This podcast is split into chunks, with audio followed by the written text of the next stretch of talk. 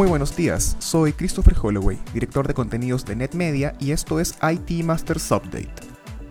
Cada lunes revisaremos en 5 minutos las noticias que más impacto tuvieron en el mundo IT en la última semana, para que comience su jornada mejor preparado.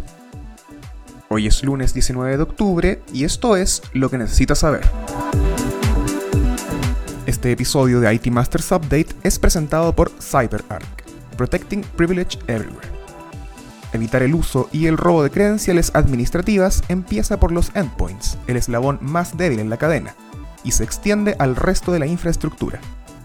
Las soluciones de CyberArk le permiten mantener la operación y agilizar la gestión de permisos sin exponer ni utilizar más credenciales privilegiadas. El ministro de Relaciones Exteriores de China, Xiao Lijiang, dijo este jueves que Estados Unidos estaba abusando del concepto de seguridad nacional para oprimir a las compañías extranjeras, en especial aquellas relacionadas con tecnología. La declaración siguió al reporte de que Washington podría poner en lista negra al gigante de pagos electrónicos Ant Group, dueños de Alipay, por amenazar la seguridad y la información de los ciudadanos estadounidenses. Ant Group es la fintech más cara en el mundo actualmente y se encuentra en medio del proceso de salir a la bolsa en Shanghai y Hong Kong, por lo que no debe haber recibido con una sonrisa la noticia. Sin embargo, los analistas indican que Ant Group tiene menos del 5% de sus operaciones fuera de China, por lo que el bloqueo sería más bien simbólico.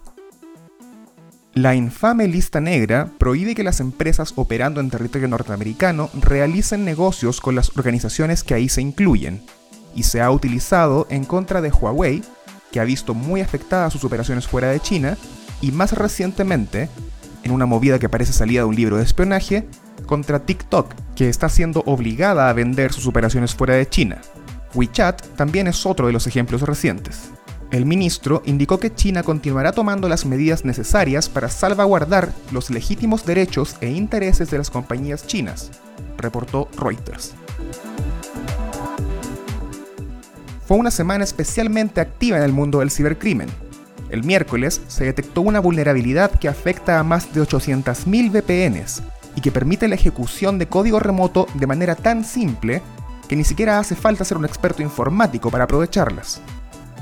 La falla fue descubierta en los dispositivos NSA de SonicWall, que son utilizados como firewalls y portales VPN SSL para filtrar y controlar el acceso de los empleados a redes internas. Por otro lado, el ransomware está siendo cada vez más redituable para los criminales, y la prueba es que una operación activa de hacking que ha atacado organizaciones desde el 2016 cambió ahora su estrategia para centrarse directamente en el ransomware. El grupo, bautizado como Fin11 por los expertos de seguridad que lo detectaron, solía concentrarse en el phishing y en generar redes de equipos infectados para realizar ataques masivos. Ahora, Fin11 está usando estas redes para meter ransomware en las compañías, pidiendo bitcoins para devolver acceso a los sistemas.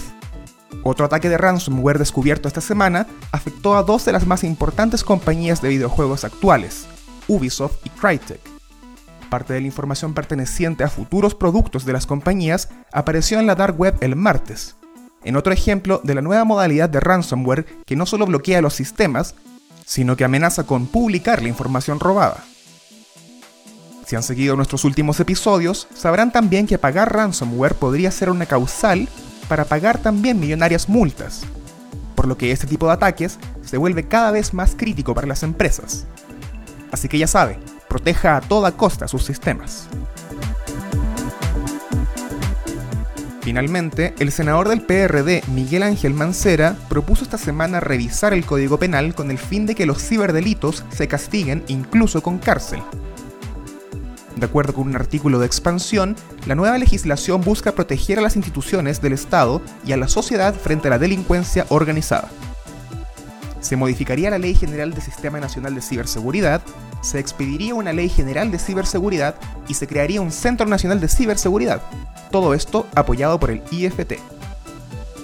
Si desea conocer cuál es el estado actual de la ley, visite nuestro sitio itmastersmac.com para encontrar un detallado reportaje. Eso fue todo por esta semana.